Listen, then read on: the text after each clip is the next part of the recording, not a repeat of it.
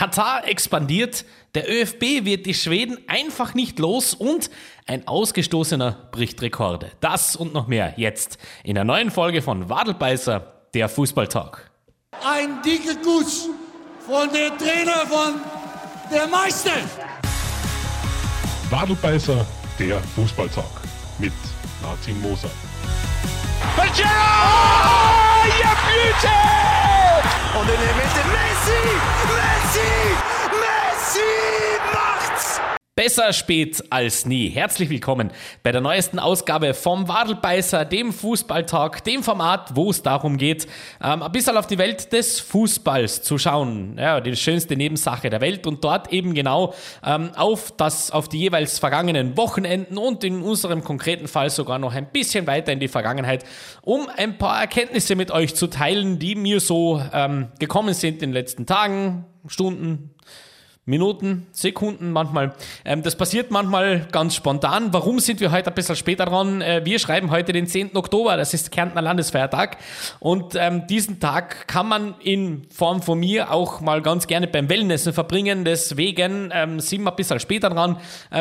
Soll aber nicht euer Nachteil sein, ganz im Gegenteil. Wir haben eine pickepacke volle Sendung und ich habe in dem Fall noch ein paar Stunden mehr Zeit gehabt, äh, um mir so meine, meine äh, Sachen zusammenzuspinnen, die ich jetzt da in mein Mikrofon hinein sage. Also, ähm, wir würden, ich würde sagen, wir starten gleich voll rein, so wie immer in der deutschen Bundesliga bei unseren Nachbarn, wo ähm, am vergangenen Wochenende bereits der Spieltag 9 von 34 absolviert worden ist. Also die Saison im vollen Gang und schon langsam kristallisiert sich so ein wenig etwas heraus, ähm, wenn es um die ähm, Formkurven der Bundesligisten geht und darüber wollen wir jetzt einmal ganz kurz sprechen. Und wir starten mit dem Freitagsspiel, 7.10. Hoffenheim, die TSG aus Hoffenheim empfängt zu Hause den Aufsteiger aus Bremen. Ja, die kommen da tatsächlich in das Stadion mit einer beeindruckenden ähm, Statistik für einen Aufsteiger. Meine, es ist grundsätzlich ja alte, althergebrachte Tradition, dass sich die Aufsteiger in ihrer ersten Saison in der deutschen Bundesliga recht gut präsentieren. Das sollte jetzt grundsätzlich keine große Überraschung mehr sein. Allerdings ähm, muss man da tatsächlich die Bremer ein bisschen auf ein anderes Podestchen stellen, denn ähm, die zeigen meiner Meinung nach sehr, sehr eindeutig, dass ein gewisser Spielstil, der in einer Liga so uh, gerade gerade funktioniert, manchmal eine Liga höher, viel, viel besser ausschaut. Werder Bremen kommt nämlich nicht nur mit dem Spielstil daher, der absolut perfekt, perfectly suited, suited für die ähm, erste Bundesliga ist, sondern auch mit dem äh, dementsprechenden Mindset. Die sind ähm, voll mit Selbstvertrauen, die Abläufe stimmen, die Art und Weise, wie sie sich am Platz verteilen, die Laufwege, die so äh, ähm, gewählt werden und da was die Offensivabteilung generell so macht. Und so kommt es, dass Werder Bremen einen Auswärtssieg feiert. 1 zu 2 gewinnen also, also in, aus Sicht von Bremen 2 zu 1, aber Auswärtsmannschaft, gewinnen also die Bremer gegen die TSG aus Hoffenheim ihrerseits mit einer beeindruckenden ähm, Formkurve da in dieses Spiel hineingegangen. Und wenn man sich die Chancenverteilung ansieht, dann kommt man schon sehr, sehr leicht auch auf den Gedanken, dass es jetzt schon irgendwo okay gewesen wäre, wenn die Hoffenheimer dort zumindest einen Punkt mitnehmen. Tatsächlich äh, hat Hoffenheim in diesem Spiel große Probleme mit der Chancenverwertung. Die lassen da gleich drei, vier absolute Sitzer äh, tatsächlich genau dort, nämlich ja, bringen die eben nicht in die Maschen. Und so äh, ist es dann am Ende ein Elfmeter, getreten vom äh, Niklas Füllkrug, dem, so wie es jetzt tatsächlich wirkt, nachdem wir das ja auch schon thematisiert haben an dieser Stelle, ähm, es scheint jetzt tatsächlich auch bei Hansi Flick irgendwo ein bisschen angekommen zu sein und im Hinterstübchen ein bisschen zu, zu rattern zu beginnen. Irgendwie ist es schon so einer, der auch der DFB 11 ganz gut zu Gesicht stehen könnte. Er war ja auch im Stadion in diesem äh, Fall am Freitag. Dementsprechend da rechne ich dann tatsächlich bei der Kaderbekanntgabe mit dem Namen Niklas Füllkrug am Callsheet. Alles andere wäre auch nicht in, nicht in Ordnung, muss ich tatsächlich sagen. Ähm, der verdient sich das wirklich ganz, ganz fest. Werder Bremen an der Stelle äh, bleibt nicht viel mehr über als zu gratulieren. Ja, Aufsteiger traditionell immer gut, aber äh, im Fall von Bremen schon sehr, sehr beeindruckend und auch die TSG aus Hoffenheim, trotz einer Niederlage, das klingt jetzt ein bisschen komisch, aber ich finde trotzdem, auch trotz dieser Niederlage kann Hoffenheim da durchaus sehr zufrieden sein mit dem Saisonstart. Die äh, sind da ordentlich hineingestartet und im Fall von Werder Bremen war es jetzt einfach, man, man kann es relativ leicht festmachen, woran es liegt und da brauchen sie sich sicher keinen groß, keine großen Gedanken machen. Wir schauen gleich weiter zu einer Mannschaft, die sich meiner Meinung nach schon ein bisschen Gedanken machen sollte, aber über vergossene Milch äh, ist immer blöd weinen. Ich komme mir selber ein bisschen blöd vor, weil äh, ich ja bei meinem äh, Transfer-Special auf die einzelnen ähm, Teams so ein bisschen draufgeschaut habe und ähm, da eine Mannschaft relativ gut bewertet habe, wo sich jetzt allerdings rausstellt, dass sie da sehr gnädig war mit der Mannschaft mehr Maxima Culpa. Namen sagen manchmal ein bisschen was anderes wie das, was dann am Platz zu liegen kommt. Ich spreche natürlich von der Eintracht aus Frankfurt, die auswärts in Bochum eine 3 zu 0 Klatsche sich abholt. Das Ganze auch verdient. Also, das ist jetzt nicht irgendein, irgendein Betriebsunfall gewesen, der da einfach passiert ist, sondern auch hier wieder große Erkenntnis, die Diva vom Rhein bleibt, äh, Diva vom Main bleibt die Diva vom Main. Ähm, Frankfurt, das ist so typisch. Ja, unter der Woche gibt es ein 0-0 gegen die Spurs und jeder ist ekstatisch und wow und jetzt aber international, jetzt schauen wir mal. Und jetzt, und das fängt ja auch in der Liga an zu gehen und man ist ja dann plötzlich auf, auf Platz 5 oder 4, glaube ich, waren es letzte Woche und jetzt, jetzt ist ja aber wirklich. Und dann kommt, ähm, man, man gewinnt gegen den Transfer, äh, gegen den Tabellenführer. Man gewinnt gegen Union Berlin. Ja, Sensation. Also wirklich ganz, ganz toll. Und, und ja, und, und dann kommt Bochum seinerseits der Weltletzter, am Punkt bisher. Und es war wieder absolut aufgelegt. Das war wieder vollkommen klar, dass die Frankfurter da eben keine drei Punkte holen ähm, in Bochum. Und äh, jetzt kann man wieder ganz, ganz gescheit sein und auch auf mich fairerweise draufhauen, weil ich ja gesagt habe, äh, so die Art und Weise des Transferfensters für das, dass sie es eben geschafft haben, Ausnahme Kostic relativ viel zu halten und da da und der Kolumani geholt und so, also durchaus auch exciting Signings, Götze und so, also wir waren ja eigentlich relativ optimistisch. Stellt sich dann heraus, dass die große Sorge, die ich trotzdem auch äh, geäußert habe, ähm, meine Befürchtungen sogar weit übertroffen hat, nämlich die Innenverteidigung. Die Verteidigungslinie generell ist eine Baustelle. Evan Ndika läuft seiner Form, also ich weiß, ich, ich, es ist sogar unfair zu sagen, dass er seiner Form nachläuft, denn da ist keine Form mehr. Ähm, Evan Ndika ist in der Art und Weise, wie er sich im Moment präsentiert, nicht Bundesliga tauglich, also nicht, nicht einmal für die Liga tauglich der ist, also zwei Erklärungen, entweder dem links in die Ohren mit irgendwelchen anderen Verträgen oder Clubs, die er aber, und da kommen wir zum zweiten, mit der Form, die er jetzt, zeigt, ähm, niemals bespielen wird, weil der offensichtlich auch so einer ist, der einen neben sich braucht, der ihn, der ihn einstellt. Und äh, das hat, diese Rolle hat jetzt Makoto Hasebe relativ gut übernommen in den letzten Wochen. Aber es zeigt sich, ähm, dass da leider Gottes langfristig nicht gut geplant wurde. Man hat Martin Hinteregger verloren im Sommer, das haben wir auch sehr äh, ausführlich und exzessiv thematisiert. Man hat diese Position so nicht ersetzt und dann hat man den Scherben so auf. Ja, das äh, haben sie sich auch ein Stück weit selber zuzuschreiben, die Frankfurter. Und dann ist es halt einfach so, ja, dass du einfach Kadertiefe nicht hinbekommst. Dazu läuft dann eben der Fakt im Moment ab, dass einige Spieler ihrer Form nachlaufen, beziehungsweise in Form auch der Offensivreihe. Glasner rotiert da richtig fest in dem, in dem äh, Spiel. Logisch, es wartet ja auch wieder Tottenham unter der Woche. Lucas Salario bekommt endlich einmal eine große Einsatzzeit und rechtfertigt es überhaupt nicht. Also der ist komplett lost. Ähm, Rafael Santos Boré fühlt sich sichtlich im Moment nicht wohl.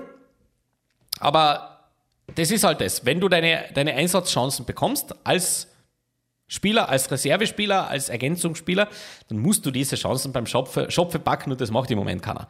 Und äh, die Eintracht äh, zeigt im Grunde, dass äh, das ein bisschen eine Schönwettertruppe ist, die, ähm, wenn alles funktioniert und wenn die komplette Ansa-Mannschaft am Feld steht, dann ist das cool, dann ist das super.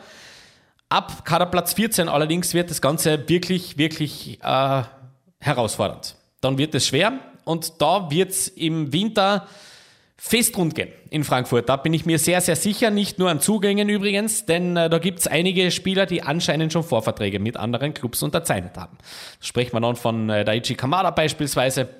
Um so wird es auch nicht ganz viel ruhiger werden. Dementsprechend, äh, Lindström ist, ist ebenso sehr ungewiss, wie lange er dort noch bleiben wird. Arsenal ist da dran. Dementsprechend, da mache ich mir dann tatsächlich, puh, also Sorgen ist ein bisschen zu viel. Weil, wie gesagt, es ist Bochum und das ist logisch, dass, dass die Eintracht verliert ist, oder zumindest Punkte abgibt. Ja, da war ich auch in meinem Tippspiel ein bisschen zu optimistisch. Ähm, äh, es, mir, fehlt da jetzt im Moment tatsächlich ein bisschen die, die ähm, Weisheit vorauszusehen, was langfristig in der Saisonausrichtung gescheiter ist für die Eintracht. Denn jetzt ist man tatsächlich in einer Position, wenn man aufs internationale Geschäft schaut, darüber sprechen wir dann später noch ganz, ganz kurz, dass im Grunde ein Sieg und ein Unentschieden in den nächsten drei Spielen eine relativ gute Chance ergibt, dass man im internationalen Bewerb der Champions League überwintern könnte. Also, wenn man Marseille noch einmal schlagt und, und gegen äh, Sporting einen Punkt holt, dann wäre man relativ, also würde ich jetzt sagen, zu, zu 80 Prozent wäre man da schon dann weiter. Jetzt kann man dann sagen, naja, das, also das wäre natürlich cool und, und äh, ist ja auch ein, ein, finanzieller, ein finanzieller Faktor da drinnen. Auf der anderen Seite, wie weit erstens geht's? Ist das dein sportlich relevanter und richtiger Wettbewerb? Frage 2. Frage 3. Wäre es nicht langfristig überhaupt gescheiter, wenn man diese Dreifachbelastung nicht hat, obwohl bis das dann schlagend wird, sind dann die intensiven Wochen eh vorbei, weil dann ist eh Weltmeisterschaft. Dementsprechend, also ich tue mir mit der Einordnung noch relativ schwer. Frankfurter Fans, glaube ich, werden nicht so ganz beleidigt, wenn es dann am Ende in die Europa League geht. Vierter, das hm, ist, ist äh, sehr semi-cool. Dementsprechend, äh, das, das wird man versuchen, natürlich logischerweise zu vermeiden. Ich tue mir eben mit der langfristigen Ausrichtung nur ein bisschen schwer, weil man eben dieses im Hinterkopf hat, naja, da sind jetzt andere Spieler, da sind jetzt sehr viele Spieler im Kader, wo, wo andere Vereine ein bisschen schnüffeln wo sind dann die Anreize, dass man die halten kann? Frage 1. Frage 2, will man die halten? Wenn, dann zu welchen Konditionen? Nimmt man da bei dem einen oder anderen vielleicht einen, einen ablösefreien Wechsel in Kauf? Alles Fragen, die uns die Eintracht in Form auch eben des Sportdirektors Markus Krösche beantworten muss. Wir schreiben ja erst Anfang Oktober, dementsprechend da ist ja die Tür für solche Dinge relativ weit offen. Und man muss jetzt auch schauen, wie die Eintracht sich in weiterer Folge auch in der Liga auf dieses Niveau begibt, dass man Konstanz reinkriegt. Das ist jetzt die große Geschichte. Äh, Konstanz werden wir sehen, ob auch die nächste Mannschaft, die wir ganz kurz äh, beleuchten, hineinbekommen wird. Bekommen haben sie auf jeden Fall einen neuen Trainer. Gerardo Seoane ist bei Leverkusen kein Trainer mehr. Also nach Porto war Schluss. Und jetzt hat tatsächlich Xabi Alonso das Ganze übernommen. Ein absoluter Outside-Shout. Also es war sich eigentlich die gesamte deutsche Fußballwelt einig, dass das schon sehr nach Hütter stinkt, die ganze Angelegenheit. Aber da hatte Leverkusen andere Ideen, hat da relativ viele Leute überrascht und das erste Spiel, das er bekommen hat, ist eigentlich ein Geschenk. Also, ich verstehe, warum man diesen Zeitpunkt abgewartet hat, um das mit Joane zu machen, denn ein Heimspiel gegen Schalke ist, wenn man auch als neuer Trainer wohin kommt, du hast ein bisschen einen Trainereffekt immer, immer dabei. Das ist das Schönste, was dir passieren kann. Schalke, also 4 zu 0 endet das Spiel, der Vollständigkeit halber, Chronistenpflicht. Schalke, die, die zu analysieren, ist, also ich, ich möchte es gerne sparen, weil es gibt relativ wenig, was man dazu sagen kann, außer armselig. Absolut armselig, äh, mit keiner äh, Faser irgendwo recht gefertigt sportlich, dass man in der ersten Liga sich befindet. Ähm, in, Engl in, England gibt es einen wunderschönen Ausdruck, ich liebe den ganz heiß. Wenn man sich die Spielweise von Schalke äh, anschaut, dann sagt man in England relativ gern Route One Scheit dazu. Und genau das ist es. Langer Ball vorne auf Terode oder eben den zweiten, der gerade vorne steht, in dem Fall Polter, und hoffen, dass der liebe Gott ein Einsehen hat und der den irgendwie festmacht und dann schauen wir dann mal weiter. Das ist die einzige sportliche Idee, die dahinter steht. Ähm, äh, Frank Kramer kriegt anscheinend noch ein Entscheidungsspiel. Ich frage mich warum. Also das, das, da, dafür fehlt mir tatsächlich das Verständnis. Also das ist ungefähr so, wie wenn, weiß ich nicht, als Englischlehrer jetzt in der Klasse stehe und ein Kind von mir bringt schon die 25. Hausübung nicht zu dem Zeitpunkt der Saison und die dann sagt, na, aber ich warte noch, ob er die 26. denn doch bringt, bevor er mal daheim anruft. Also ich, ich weiß nicht, das kommt mir ein bisschen komisch vor, das Ganze. Dementsprechend, ähm, ja. Aber sprechen wir trotzdem lobend, das muss man machen. Leverkusen ähm, 4 zu 0. Jetzt hat man ganz interessanterweise einmal statistisch genau ins andere Eck gegriffen. Ähm, man hätte nämlich eigentlich einen XG-Wert von knapp über 2 gehabt. Das heißt, jetzt hat man wieder einmal vollkommen überperformt. Ähm, ein schöner Einstand für Xabi Alonso, der ähm, ja, spannend für die deutsche Bundesliga auf jeden Fall ein Geschenk sein sollte in der öffentlichen Wahrnehmung. Wie es dann am Endeffekt, im Endeffekt dann wirklich sich auch taktisch darstellt, das werden wir natürlich sehr, sehr genau beobachten. Genauso wie die, die, die Unexpected Expected Rise of Augsburg, oder? Also es ist trotzdem jedes Jahr dann wieder ganz interessant. Ähm, wir reden am, am siebten Spieltag, reden wir die Augsburger in Grund und Boden und sagen, also, gell, higher, this is the year.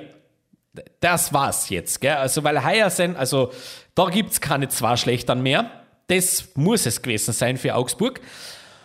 Und die sammeln Punkte, wie es passt. Gell, die, die, die haben jetzt wieder irgendwie die Möglichkeit gefunden, dann doch am Endeffekt das zusammenzubekommen, was es sein soll.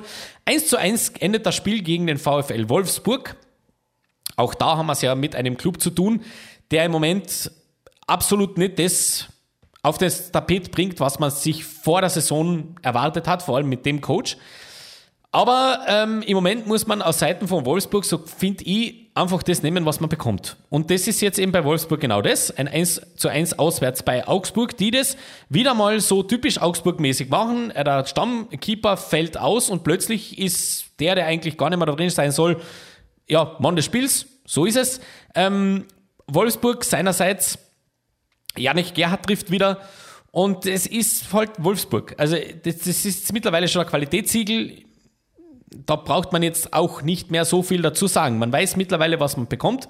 Wenn man sich äh, die, die Ausrichtung von Wolfsburg, die fußballerische Ausrichtung anschaut, dementsprechend no surprise there. Mainz gegen Leipzig, das war für mich ein Surprise. Tatsächlich ein bisschen eine Überraschung und auch wenn man sich das Ganze anschaut, in der Nachbetrachtung statistisch und auch im Spielverlauf, jo, ans, ans geht's aus. Mainz holt also den Punkt bei, also zu Hause gegen Leipzig, gegen die Truppe von Marco Rose. Und die fragen sich wahrscheinlich heute nur warum. Denn äh, in der ersten Halbzeit geht es auch vollkommen in Ordnung, das passt. In der zweiten Hälfte spielt A-Team und das ist nicht die Heimmannschaft. Das ist Einbahnstraßenfußball, das 1 zu 1 passiert dann in der 80. Minute durch den Kunku. Bis halt Sport. Ähm, und im Grunde erzwingen es dann die Leipziger nicht. Verdient wäre es gewesen. Ähm, trotzdem auch da wieder ein Punkt mehr aufs Konto von Marco Rose. Das wird ihm, wird ihm auch passen. Somit stimmt die Statistik. Alles soweit gut. So, äh, wollen wir jetzt dort trotzdem ganz schnell einmal über einen Klassiker sprechen, oder? Also ganz schnell, aber das, wir müssen uns das trotzdem natürlich anschauen. Ja? Dortmund gegen Bayern. Auf dieses Spiel hatte eigentlich jeder gewartet. Das war ja so diese große Geschichte, wo jeder vor Saisonbeginn jeder Experte zu, äh, gesagt hat, wir hoffen mal, dass wenn das passiert am neunten Spieltag, dass da die Bayern nicht schon uneinholbar enteilt sind und das Duell auch sportlich wirkliche Brisanz beinhaltet. Und von dem her kann man sich eigentlich kein besseres Spiel wünschen wie das. Denn das hatte tatsächlich auch eine schöne Dramaturgie. Ähm, dafür haben auch nicht zuletzt ein bisschen die Medien gesorgt, vielleicht auch ein Stück weiter BVB, man möchte noch natürlich nichts unterstellen, aber die Medien haben das schon ganz geschickt gemacht. Dennis Eitekin wurde nämlich äh, als Schiedsrichter der Partie, als Spielleiter bestimmt. Und rechtzeitig, zwei Tage vor Ampfiff des Spiels, kommt dann eine Headline raus, ist Herr Eitekin überhaupt der Richtige, weil ähm, das könnte ja vielleicht unfair sein, weil der Dennis Eitekin kommt ja aus Bayern. So, ähm, da war man dann ganz schnell, das Ganze irgendwie einzuordnen und zu sagen, stopp, der kommt zwar aus Bayern, aber er ist ja ein, er ist ein Franke. Gell? Also das wäre ungefähr so, wenn ihr euch im Eishockey ein bisschen auskennt, im Österreichischen. Ähm, ein VSV-Fan pfeift ein Spiel vom KAC gegen Graz. Da darf sich meiner Meinung nach der KC kein bisschen Bevorteilung erwarten. Ähm, und ich denke, das hat durchaus auch ein Stück weit dafür gesorgt, dass das ein ganz anderer Spotlight war auf dieses Spiel. Denn wehe, wehe, wehe, wehe. Ja, wehe, wehe, da gibt's jetzt da irgendwas. Ja, was hat's gegeben? Ein Spiel, wieder mal, was eigentlich so ein bisschen typisch ist für die Bayern in der heurigen Saison. Jetzt nicht unbedingt in den ersten Spieltagen, aber jetzt, je weiter das so geht, dass das ein bisschen ein Spiel der zwei Hälften ist. In der ersten Halbzeit ähm, haben die Bayern eigentlich, die machen das gut, bis, bis, bis in den ersten Teil der zweiten Hälfte. Dortmund hat seine, seine Momente und das passt da alles, aber man hatte schon das Gefühl, das Heft in der Hand haben da schon die Bayern eher. Gell? Und dann gibt es ein paar Entscheidungen und ein paar Dinge, die da passiert sind bei diesem Spiel, so dass das plötzlich Wendungen nimmt und Turns schlagt, die so fein sind für so ein Spitzenspiel und im Endeffekt ähm, eine große Werbung darstellen für die Bundesliga an sich und für das, was da die Akteure am Feld, vor allem im Gelb, dann veranstaltet haben draus. Aber nach der Reihe, Bayern geht in Führung. Ähm, Dennis Eitekin hat eben die Spielleitung und legt das Ganze von Anfang an relativ, relativ streng an und beginnt auch sehr früh mit persönlichen Strafen. Also bereits in der zweiten Minute sieht Marcel Sabitzer gelb. So geht es dann weiter. Also man hat schon drei gelbe Karten bis zur also Mitte erster Hälfte gezeigt. Das ist relativ viel. Ähm, somit hat er gleich schon klargelegt, don't mess with me tonight. Dann äh, unter anderem ist da eine, eine gelbe Karte dabei bei den ersten drei für Jude Bellingham, wo ich auch beim, beim vierten draufschauen, die, die finde ich schwerlich. Also das ist für mich eigentlich keine gelbe. Und dann äh, resultiert daraus ein Riesendilemma für Dennis Eitekin, so wie er es nach dem Spiel auch ja wunderbar, meiner Meinung nach, vor den Sky-Mikros ähm, erklärt hat. Dazu dann auch später noch mehr, zu dem Fakt, dass er sich erklärt hat. Aber was ist erstmal passiert? Jude Bellingham hohes Bein trifft Alfonso Davis am Kopf. Der geht raus mit einer Verletzung. Ich weiß jetzt nicht genau, was es war, aber auf jeden Fall, es ist äh, Schädel, irgendein Trauma oder ich weiß jetzt nicht mehr ganz genau, seid mal bitte nicht böse, ich habe es jetzt nicht vor mir. Aber es ist auf jeden Fall, hat eine, hat eine Verletzung zur Folge. So. Jetzt gibt's ja vor der Saison auch immer wieder diese Schulungen mit Schiedsrichtern, mit Trainern, mit Spielern, mit allen drum und dran. Und da wurde ja heuer ganz eindeutig gesagt, hohes Bein. Bein trifft Gesicht, ist mindestens gelb, immer. Äh, und im, in, im Fall einer Absicht rot.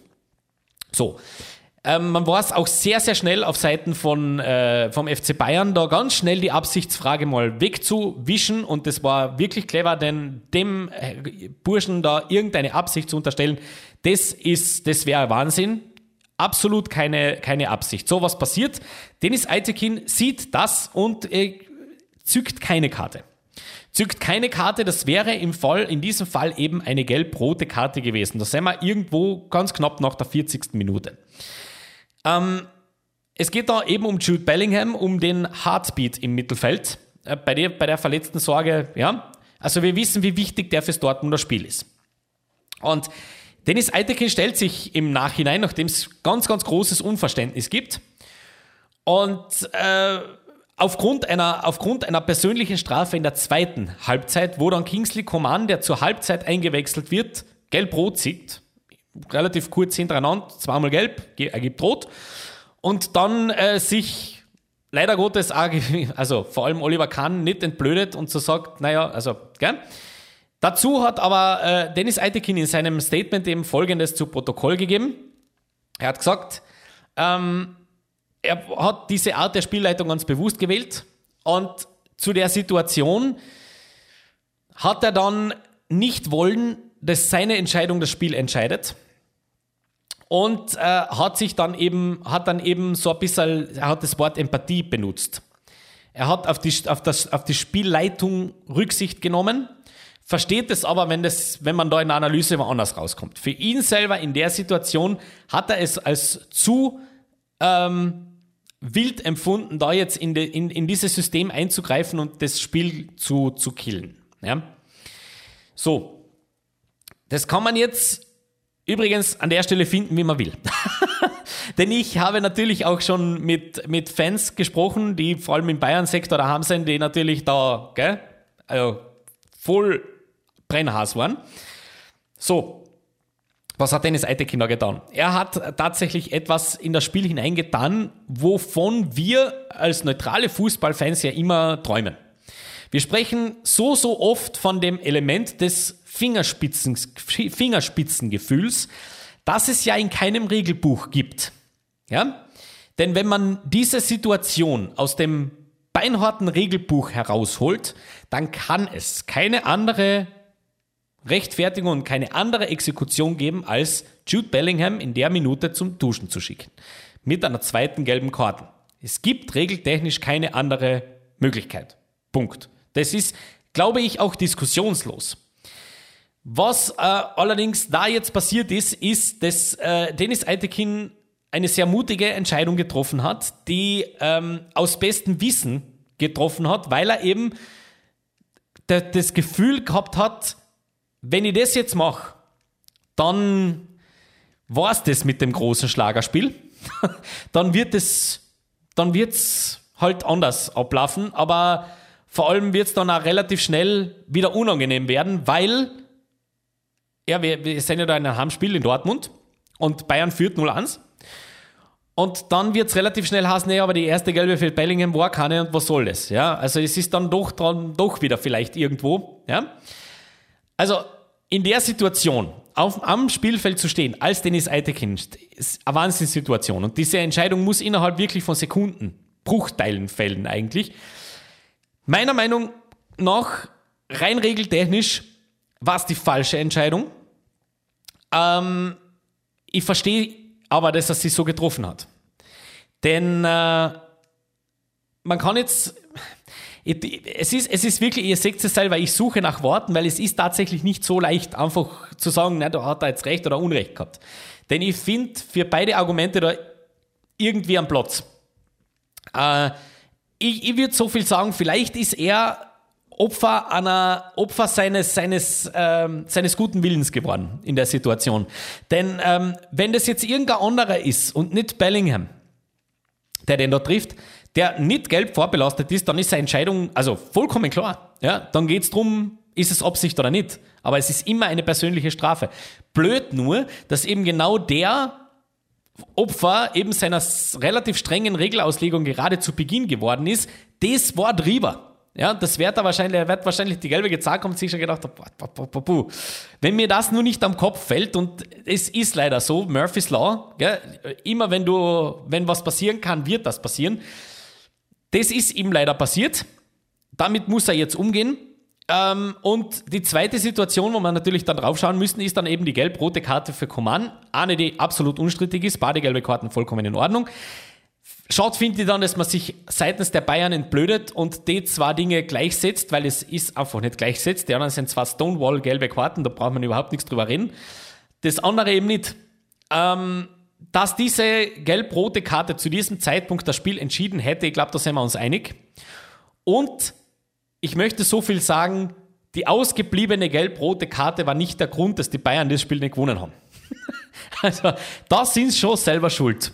Und ich glaube, das ist auch das, das, das, die, die Exit-Strategie für Herrn Eitekin. Genau deswegen ist es jetzt nicht das große Thema. Das und dass es die Bayern getroffen hat. Denn mit vertauschten Rollen wäre das ein Donnerwetter gewesen. Glaubt's mir das? Ähm, da hat er ein bisschen Glück gehabt. Einfach, man, man stelle sich das nur einfach einmal komplett vertauschte Rollen. Wir haben ein Heimspiel in München, das passiert. Also da steht Fußball-Twitter Kopf und, und alle wittern die große Bayern-Verschwörung. Also da muss man schon am Ende des Tages ein bisschen fair bleiben, auch in der Nachbetrachtung und sagen, ey, weißt was? So, wo, warum geht jetzt das Spiel so aus? Meiner Meinung nach relativ, relativ tatsächlich einfach erklärt. Äh, Faktor, zwei Faktoren für mich. Nummer eins, ähm, Dortmund in der zweiten Hälfte will das mehr. Die sehen da irgendein Licht und äh, die Einwechslungen von Edin Terzic zünden, jede einzelne. Äh, jede einzelne äh, Einwechslung bringt eine Dimension auf das Feld, das man vorher so nicht gehabt hat. Und das korreliert gleich mit dem Faktor 2 und der Faktor 2 heißt in dem Fall leider Julian Nagelsmann der da äh, Dinge macht an der Seitenlinie, vor allem wenn es um Einwechslungen geht, die ich nicht verstanden habe. Ähm, es hat dann tatsächlich, also Alfonso Davis hat er herunternehmen müssen, nachdem der ja verletzt war. Und auch Matthijs Delikt ist angeschlagen runtergegangen. Also das sind zwei Wechsel, die nicht erzwungen waren. Wo, also, den macht der Bade normal nicht. Da, gell, den, den muss er machen. So, wie reagiert er darauf? Er reagiert darauf, gell, Pavard rückt nach innen, von der Rechtsverteidigerposition und Masraoui kommt rein, das ist da die Lichtwechsel und auf der anderen Seite wird ein bisschen was umgestellt, Sabitzer geht raus zur Pause, Kimmich kommt rein und Mané geht raus und dann kommt Choupo-Moting. Und ich frage mich, warum? Ähm, Julian Nagelsmann hat zwei Spieler im Kader, die seit Wochen ein Schattendasein fristen, ohne dass irgendwer weiß, warum das so ist. Ich spreche von Ryan Grafenberg und Mathis Tell. Zwei Spieler, die uns verkauft worden sind am Beginn der Saison als die Zukunft des FC Bayern. Und Mathis vor allem äh, sehr beeindruckend, äh, wurde ja für 25 Millionen Euro geholt. Julian Nagelsmann hat gesagt, er erwartet eigentlich, dass der Haier 10 Tore schießt. Gespielt hat er bis jetzt in der Bundesliga 20 Minuten, ich glaube so irgendwo 20, irgendwo zwischen 20 und 40. Ähm, woher sollen diese Tore kommen? Fragezeichen.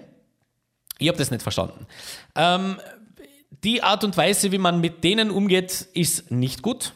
Ähm, das könnte auch böse Folgen haben für die Kaderstruktur, meiner Meinung nach. Denn äh, das muss ja einen Grund haben, warum die nie spielen. Und den Grund möchte ich gern wissen. Denn wenn diese Gründe außerhalb von, vom Trainerwillens Willen liegen, dann hätte ich die ganz gerne kommuniziert. Ja? Wenn es beispielsweise Stinkstiefel im Training sind, dann wäre es ganz gut, das auch irgendwie zu, zu, zu positionieren, dass das so ist.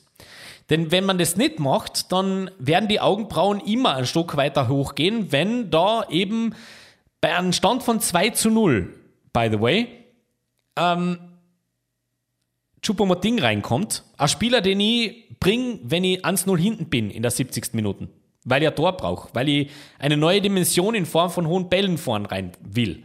Matis ist schnell, der hat die Technik.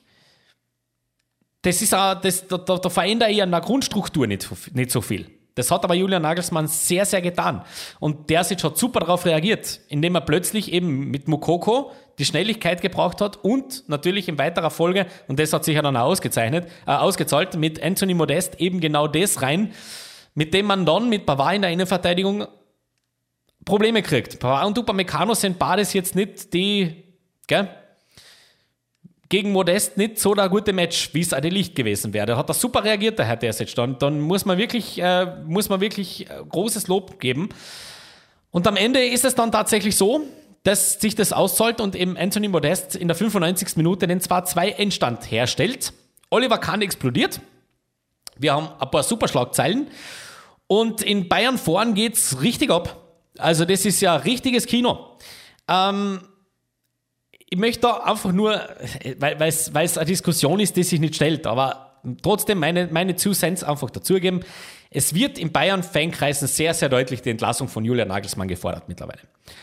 Und ich finde, es, es wurde ja auch, es, das, das, war auch Story dieses Spiels. Im Lead-Up sagt Karl-Heinz Rummenigge ähm, über Nagelsmann, er ist ein riesiges Trainertalent. So, dann gehen die großen Fragezeichen auf. Boah, ist das nicht ein bisschen respektlos und so? Weil immerhin der ist ja Bayern-Coach, gell?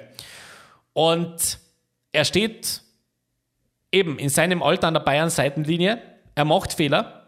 Also alles andere wäre komisch. In dem Alter darf man auch Fehler machen. Das ist halt so. Die Frage ist nur, wie hoch ist die Fehlertoleranz bei den Bayern?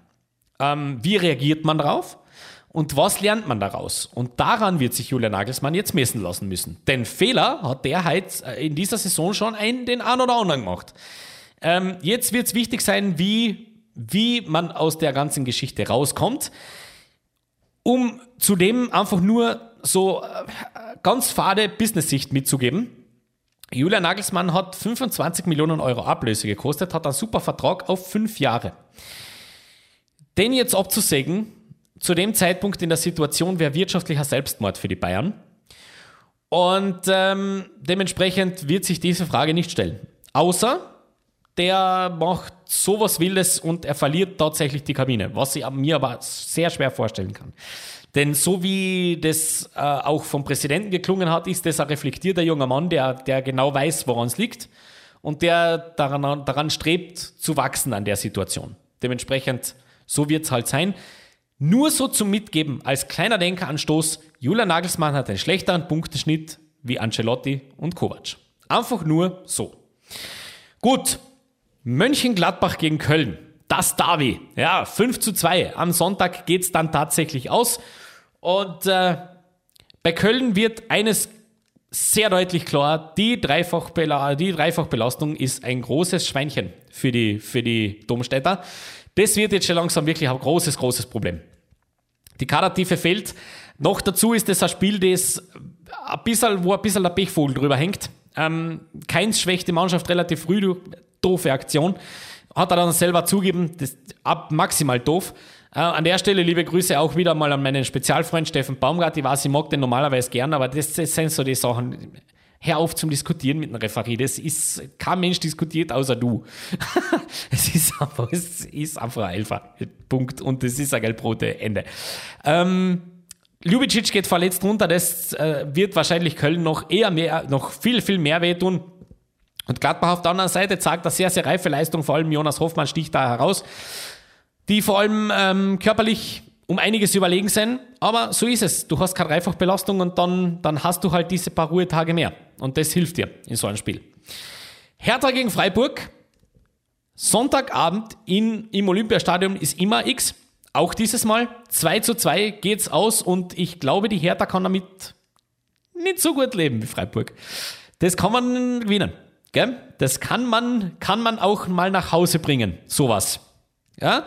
Die Hertha hat sportlich ähm, überrascht sie mich jede Woche aufs Neue. Mich freut das auch für den Verein, dass man da tatsächlich irgendeine Möglichkeit gefunden hat, die ganzen Nebenschauplätze, die es so gibt, in den Verein nicht aufs Feld hinauszutragen. Und unter Schwarz kriegt man jetzt fast schon sowas wie, wie, wie eine fußballerische Idee verliehen. Hui, hätten wir uns auch nicht gedacht, dass das passiert. So, das letzte Spiel VfB Stuttgart gegen Union Berlin. Das letzte Spiel von Pellegrino Matarazzo wurde ja heute freigestellt, weil Union eben einen weiteren Auswärtssieg holt. 0 zu 1 geht's aus, somit bleibt Union auch unangefochten an der Tabellenspitze. Und eben Matarazzo hat es jetzt dann, das muss man fast so, so sagen, hinter sich gebracht. Denn äh, war eine Entscheidung, die für mich tatsächlich überfällig war. Ich habe damals die letzte Saison die Stuttgarter wirklich dafür gefeiert, ihnen innerlich, dass sie an ihn geglaubt haben, dass sie da eben wirklich an die fußballerische Idee, an der fußballerischen Idee festgehalten haben. Aber mit der Statistik und mit dem Saisonstart haben die Stuttgarter tatsächlich sportlich keine andere Möglichkeit, als diese Karte jetzt zu spielen. Geht nicht anders. Jetzt hast du eben die Situation, dass sehr, sehr viele Trainer am Markt sind und es gibt ja da so die ein oder andere Idee, die jetzt so rumfliegt im Äther. Wer es wird, wir bleiben dran, ganz, ganz fest versprochen. Äh, auf jeden Fall auch da wieder ein perfekter Zeitpunkt, denn das nächste Spiel ist ein Keller-Derby, also ein Keller-Duell gegen äh, Bochum zu Hause. Das wäre gut positiv abschließen und genau das wird auch die Idee dahinter gewesen sein. Man spricht immer von Timing und perfekter, perfekten Zeitpunkt für sowas. Ja, dann, dann, dann, dann ist das jetzt genau, dann ist das jetzt genau der, der Platz, wo man das macht. Schalke gern mal hinschauen. also, das ist vielleicht blöd gell, und böse, weil die Trainer anzählen, das ist, das ist immer schlimm. So, ähm, England. Da müsste man tatsächlich nur auf ein paar ganz kleine Dinge schauen, weil äh, more of the same. Ansonsten, ja, äh, also was heißt das? Äh, Leicester verliert, City zerschießt alles, äh, Chelsea gewinnt. Äh, no surprise. Ähm, auch da gab es ja ein wegweisendes Duell an diesem Wochenende. Genauso am Sonntag eben Arsenal gegen Liverpool. Die Gunners zu Hause gegen die Reds von Jürgen Klopp und das Spiel endet 3 zu 2. Arsenal beendet also somit äh, sämtliche Ambitionen von Liverpool da äh, einer der ersten zwei Teams zu sein heuer. Also das würde ich jetzt einfach mal so hernehmen. Denn wenn man das Spiel so anschaut, ähm, das ist früh in der Saison, vollkommen klar. Und da kann ganz, ganz viel passieren. Ja, don't kill the messenger. Aber ich glaube, auch der größte Liverpool-Fan muss an der Stelle fast ein bisschen konstatieren, dass das schon auch in Ordnung geht. Gell? Also das 3-2 geht wirklich okay. Äh, Gerade in, äh, in den letzten 20 Minuten pettelt das Liverpool ganz gewaltig. Ähm, ah, das ist schon sehr ärgerlich, auch für Liverpool. Denn es gibt Phasen in dem Spiel, wo Liverpool es echt gut macht. Allerdings hast du leider Gottes ein Problem wenn dein Mittelfeld nur dann funktioniert, wenn Thiago am, am, am Spielfeld steht, denn der ist der, der, der äh, ist da Drehscheibe und, und Angelpunkt. Und der einzige aus der Offensivlinie, der im Moment auf, auf Normalform sich befindet, ist äh, Roberto Firmino und dann tatsächlich wird es schwer. Denn die äh, Innenverteidigung vor allem ist ein Schatten ihrer selbst. Ich weiß nicht, was mit Van Dijk passiert ist. Der ist. Also, das sollte man sich ganz schnell anschauen. Und es wirkt auch tatsächlich so ein bisschen, so ein bisschen alles in, in Schieflage im Moment. Im Moment hat man so das Gefühl, dass die, die Basics, die Basics funktionieren im Moment nicht so wirklich. Die Laufwege, man hat so ein bisschen den Eindruck, Salah auf der Seite, gerade seine, seine wirklich, die Dinge, mit denen er seinen Kontrahenten immer wieder ganz schön wehtut, eben diese, seine, seine öffnenden Läufe Richtung Strafraum Zentrum, hinterlaufen und so weiter. Genau die Basics sind im Moment absolut nicht da. Liegt es daran, dass er jetzt wirklich einen Neiner vor sich hat mit Darwin Nunes? Kann sein. Ähm, dazu kommt auch in dem Spiel wieder ein bisschen eine Verletzungsthematik, immer wieder mal dazwischen. Also da, da, äh, das ist so ein typischer Fall von, einem, von einer Mannschaft, die, wo man weiß, eigentlich, eigentlich, aber irgendwas, irgendwas scheint im Moment da nicht zusammenzupassen. Und auf der anderen Seite hast du natürlich dann mit Arsenal eine Mannschaft, wo es das krasse Gegenteil ist. die jetzt nichts Spektakuläres machen, aber die einfachen Dinge einfach am Punkt. Und dann schaut genau das so aus. Dann ist es jetzt nicht äh, das, die, Fuß, die fußballerische Offenbarung, aber das ist effektiv und das ist purer Wille. Und das ist vor allem, was das war, das 3 zu 2, das ist ein Statement. Das ist wirklich ein ganz, ganz starkes Statement. Denn Liverpool und Arsenal in den vergangenen Saisonen war immer eine relativ eindeutige Gmate Wiesen. Das ist eine, ein sehr, sehr starkes Zeichen der Gunners und mich persönlich, mich persönlich freut das, dass äh, Arsenal nach so vielen Jahren endlich wieder anfängt dort anzuklopfen, wo die hinkehren. Das ist eine wunderschöne Sache. Ganz schnell und ganz schmerzlos wollen wir noch äh, drüber schauen. Jeweils vielleicht ein Satz über die Champions League-Spiele der vergangenen Woche. Bayern 5-0 gegen Pilsen. Jo. Marseille gegen, Marseille gegen Sporting 4-1. Ähm, naiv von Sporting. Äh, Porto Leverkusen haben wir gesagt, Ende, Ende von Seoane und äh, Einstellung, vor allem zweite Hälfte, war da ein großes, war da ein großes Thema. Brücke marschiert weiter, 2-0 gegen Atletico. Ähm, die Cinderella-Story der heurigen Saison finde ich ganz, ganz grandios und wird eine Mannschaft sein, über die, äh, um die ganz viele andere Top-Clubs gerne einen Bogen machen werden nach der Gruppenphase. Da bin ich mir sehr, sehr sicher. Neapel zerschießt Ajax. Äh, Trainer Schreuder ist dann noch komplett konsterniert. Äh, Überrascht mich recht, recht wenig. Ähm, Inter gegen Barcelona, das habe ich spannend gefunden. 1 zu 0 endet das Spiel. Das geht auch in Ordnung. Und äh, ähm, ja, ich, ich habe alles gesagt zu Barcelona. Ähm, Leipzig gegen Celtic, 3-1. Ende.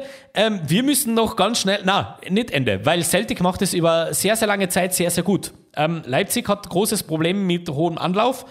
Allerdings äh, am Ende siegt dann einfach die Kaltschnäuzigkeit. Und so ist es. Und Dominik Schoboschleier entwickelt sich äh, schleichend zum, zum MVP in der Mannschaft.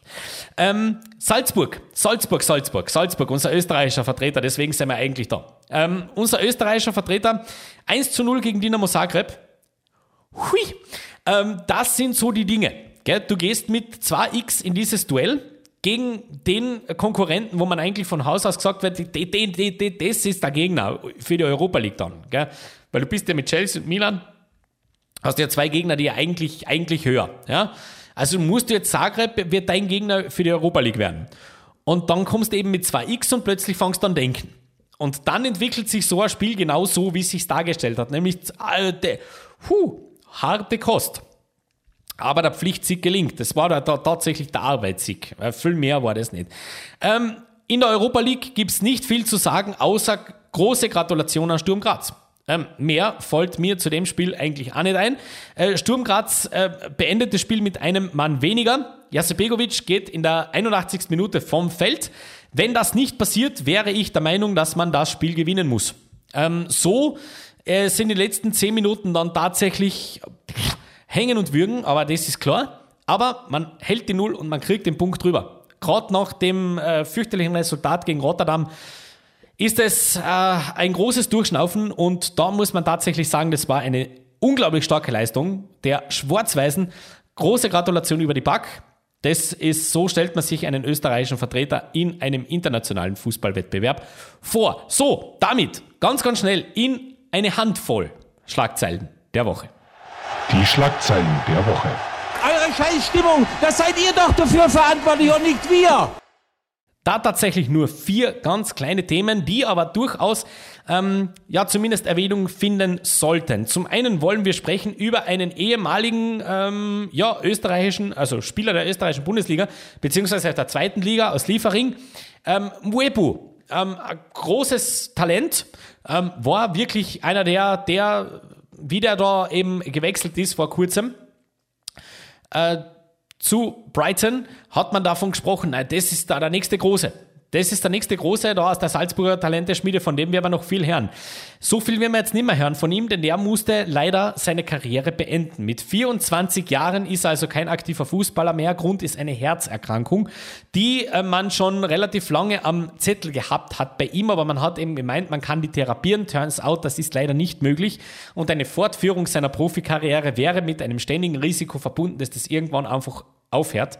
Bei erhöhter Belastung dementsprechend geht das leider so nicht mehr. Das tut mir persönlich für den Jungen wirklich leid, denn ich war, ich habe den wahnsinnig gern zugeschaut. Ich finde, äh, der ist, war tatsächlich einer der, ähm, die bei mir hoch am Zettel waren für nächsten Sommer dass man da äh, der, der ein oder andere Blick einmal auf ihn gehen könnte, die vielleicht gell, so eine Stufe nach oben geht. Sehr, sehr schade. Und äh, so geht das manchmal. Und umso äh, dankbarer kann man sein an medizinische Abteilungen, dass die ihre Arbeit gut machen. Denn seien wir uns ehrlich, solche Bilder wie damals bei der Europameisterschaft, die wohl, will kein Mensch sehen am Fußballfeld. Also generell nicht. Aber gell, wenn es sich vermeiden lässt, dann braucht man das nicht. Wenn sich was vermeiden lässt, gell, also wieder super Überleitung, das haben sich äh, wahrscheinlich sehr, sehr viele Leute gedacht nach äh, vorgestern. Oder gestern war es? Gestern war es. Ähm, es fehlen einem so ein bisschen die Worte. Äh, Twitter ist ein spannender Platz. nicht, dass ich jetzt, ich bin schon lange nicht mehr auf Twitter, aus Gründen. Und äh, manche Leute sollten das vielleicht mir nachtun. Zumindest habe ich mir das gestern echt gedacht, wie ich das gelesen habe. Puh. Casillas, Ica Casillas, Tormannlegende, Spanien. Okay. Wow, was für ein Typ. Ähm, da taucht ein, ein, ein, ein, ein, Tweet auf von ihm, also auf sein, von seinem Account. Ähm, dazu muss man eben sagen, es gibt da relativ lange schon äh, Gerüchte von wegen, also er ist ja verheiratet mit einer äh, Sportreporterin. Die, die, diese Bilder von 2010 ist ja, sind ja jedem noch irgendwo im Gedächtnis, gell, beim Siegerinterview nach, nach Medaillenfall, wie er ihr da ein, ein, ein, ein Küsschen aufdrückt und äh, herrlich. Die haben ja zwar zwei Kinder gemeinsam. Und äh, plötzlich taucht ihm ein Tweet auf und äh, er outet sich quasi auf Twitter als äh, homosexuell. Und äh, das ist ein ganz kurzer Tweet, also wirklich nur ein Satz, der dann auch relativ schnell wieder verschwindet nach einer Stunde. Aber diese eine Stunde nutzt äh, sein, sein äh, damaliger Nationalteamkollege Carles Puyol, ehemaliger Kapitän von Barca, um diesen Tweet zu zitieren und drunter zu schreiben, äh, Zeit, unsere Geschichte zu erzählen, der Herzal dazu macht. So, dann löscht Cassias den Tweet und schreibt dann dazu, äh, na, das ist ein Blödsinn, also das war ein Hack. Ja? Also das, das, ist, das tut mal leid, aber das war ein Hack. Puyol braucht bis heute in der Früh, bis er sich dazu meldet und sagt, ey, okay, das war vielleicht ein blöder Schmäh. Ja? Diese Zeit nutzt seinerseits der von uns schon vorgestellte, an der Stelle und mit dem Wadelbeißer der Woche ausgezeichnete Josh Cavallo, der ein, ein Profi, wo wir uns erinnern, der ja sein Coming Out erst kürzlich gehabt hat, als einer der ersten Fußballer aktiven, der gesagt hat, ja, das ist so, ich bin homosexuell, homosexuell und ich bin nicht der Einzige übrigens. Ähm, und hat die, hat die berechtigterweise richtig einmal schön durch den Fleischwolf gezogen. Ja? Ich habe das gesehen und ich war bitterlichst enttäuscht. Ich war wirklich enttäuscht von den.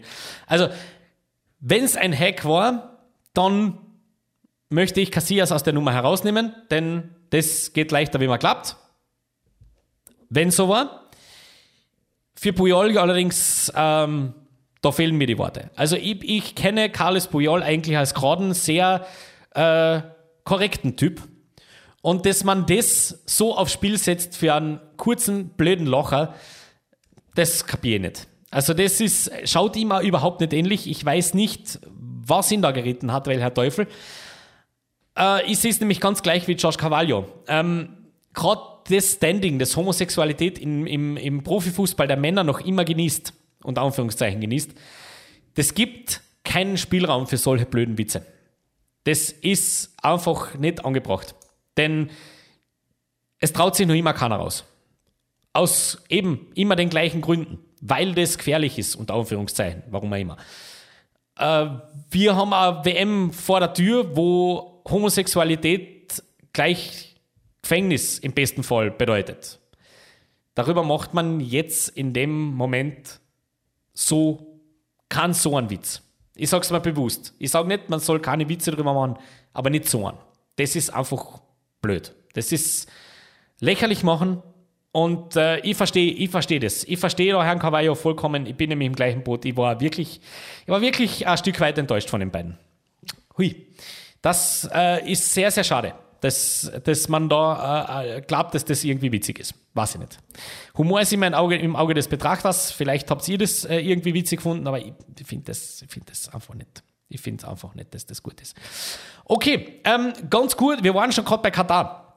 Katar expandiert. Katar ex expandiert. Äh, sie haben nicht genug, kann man so fast, schon fast sagen. Sie haben vor allem nicht genug davon offensichtlich äh, von europäischen Fußballfans richtig auf die Mütze zu kriegen für ihr Sportinvestment. Es äh, frisst unter Anführungszeichen den nächsten Club. Also dem Club wird es passen, weil hey, Money, Money, Money, Money, Money, Money. Äh, Sporting Prager. Ähm, 22 Prozent der Eigentums, also der 22, 22 Prozent von dem Verein gehört ab sofort Qatar Sports Investment. Also quasi Paris Saint-Germain 2. Wie immer. Ähm, Sporting Braga ist aktuell Dritter in der portugiesischen Liga, ist eine wirklich sehr, sehr interessante Adresse, auch international, sind eigentlich fix Starter in internationalen äh, Wettbewerben nach der Gruppenphase. Dementsprechend ähm, super für den Verein, schlecht für mich, weil wieder eine Mannschaft weiter mehr auf der Liste von denen, die gell, gerne dann in jeder Gruppenphase mal raus dürfen. So, das macht's eh, also eigentlich für mich wird es übersichtlicher. Ähm, Lyon hat den Trainer gewechselt, das müssen wir auch noch ganz kurz ähm, da an der Stelle droppen, beziehungsweise kurz diskutieren. Peter Bosch, also auch bei seiner nächsten Station, ist dann relativ, relativ schnell äh, unfreiwillig Ende. Übernehmen tut äh, Laurent Blanc. Laurent Blanc ist über die letzten Monate, Schrägstrich Jahre, immer wieder mal gefallen, wenn es ganz um die großen Jobs gegangen ist. Also den hat man immer wieder so in der Hinterhand herausgeholt, weil das ist jetzt schon lang her, aber irgendwie hat, irgendwie hat er was noch immer. Und so. Jetzt ist er also bei Lyon. Ähm, was Peter Bosch angeht, er wird im Moment in Stuttgart gehandelt. Also, das ist einer, der, der fällt da irgendwie immer. Der, der, der, der landet nie am Hintern. Gell? Irgendwie kriegt er die Fiers immer zwischen. Sensationell. Ähm, Peter Bosch auf jeden Fall, also nicht mehr Lyon-Coach. So, dann schauen wir uns, schaue ich gerade, ob das sich zeitlich noch überhaupt spielt. Ähm, wisst was? Habe ich jetzt gerade spontan entschieden, damit ich euch nicht zu lange äh, aufhalte. Wir lassen das konzipierte Thema der Woche weg für heuer, äh, für diese Woche, machen das dann nächste Woche. Dann ist es tatsächlich gescheiter. Es wäre gegangen um die EM-Quali, die Auslosung, das machen wir nächste Woche dann im News-Segment und würden jetzt dann an der Stelle weitergehen zum Wadelbeißer. der Woche. Der Wadelbeißer der Woche. Respect, respect, respect, man, respect, respect. Wir vom Wadelbeißer sind ja auch ein bisschen Sucker für Greatness. Und wir sind uns ja dann auch nicht zu schade, jemanden auch mit diesem kleinen, aber sehr unbedeutenden Award auszuzeichnen, den wir noch vor kurzer Zeit ne, kritisch beäugt haben. Und äh, der war ein großes Thema im Sommer. Ja, äh, der Wadelbeißer der Woche geht natürlich, äh, es muss fast so sein, ähm, an Cristiano Ronaldo. Warum? Der hat wieder mal einen Rekord gebrochen. Und zwar tatsächlich ein, ein, ein, einer, der, der schon, also es gibt ja Rekorde der Kategorie und Rekorde der Kategorie. 700 Tore stehen bei ihm auf seiner Vita jetzt tatsächlich drinnen. Er hat am Wochenende getroffen für United gegen Everton. Äh, Gary Lineker hat dazu getwittert, 700 Clubtore für den Un Clubtore. Für den unglaublichen Ronaldo, das macht 35 Tore pro Saison in 20 Jahren. Lass mal einfach mal so stehen. Ja, das lassen wir einfach, lassen wir einfach mal so stehen. Denn äh, wenn es jetzt darum geht, ob er den Rekord wirklich tatsächlich feiern kann, das würde ich tatsächlich mit Nein beantworten, denn seine Rolle bei United ist ja im Moment äh, maximal, maximal äh, äh, Ergänzungsspieler. Ähm, das ist so, das hat sich eben auch so ergeben und ich würde auch sagen, dass das nicht mehr so lange so bleiben wird. Nicht, weil er sich jetzt plötzlich in einer Startelf spielt, sondern weil es da eine WM in der Zwischenzeit gibt und, und man da auch dann irgendwie irgendeine Lösung mal finden wird. Vielleicht auch über den großen Teich, mal sehen. Aber auf jeden Fall ähm, wollen wir das nicht unter den Tisch fallen lassen, dass das ein Rekord ist, der, der einfach ein Hammer ist. Ja, damit man das einfach nur mal sieht. Ähm, Casemiro hat ihm das übrigens aufgelegt, also wunderbar. Ähm, für Manchester United war es das 144. Tor für Ronaldo, 450 Mal für Real Madrid getroffen, 101 Mal für Juventus Turin und 5 Mal für Sporting Lissabon. Somit, ähm, somit ist es schon, auch im Nationaltrikot ist er der beste Torschütze ähm, der Welt mit 117 Toren. Ja, da braucht man an der Stelle wirklich, wirklich nichts mehr dazu sagen, was den reinen Scoring-Output angeht. Gell? Einer für die, für die Ewigkeit, wenn das nicht sowieso schon ist und der ist es so oder so. Dementsprechend ähm, Gratulation an CR7 und wir gehen ins letzte Segment für die heutige Sendung, die wie immer unsere Wadelbeißer 11 beinhaltet. Die Wadelbeißer 11. Technisch, taktisch, mental, Bereitschaft, komplett. Ein einziges Defizit, unsere Leistung. Und die stellt sich heute in einem 5-3-2-System auf. Im Tor Köln Castells, in der Innenverteidigung Friedrich, Gumni und Jeckel auf den Außenpositionen Frimpong und Benze Baini. Im Mittelfeld Förster, Musiala und Diaby und vorne in der Sturmspitze Yusufa Mokoko und Niklas Füllkrug. Und damit möchte ich mich auch in dieser Woche, für diese Woche, ganz, ganz herzlich bei euch fürs Zuhören bedanken. Danke, dass ihr dabei seid. Danke, dass ihr dabei wart. Viel Spaß beim Fußballschauen unter der Woche. Es ist ja wieder eine englische Woche mit viel internationalen Wettbewerben. An der Stelle macht es gut, bleibt uns gesund. Bis zum nächsten Mal. Viert euch und Baba. Ich habe fertig. Gute Nacht.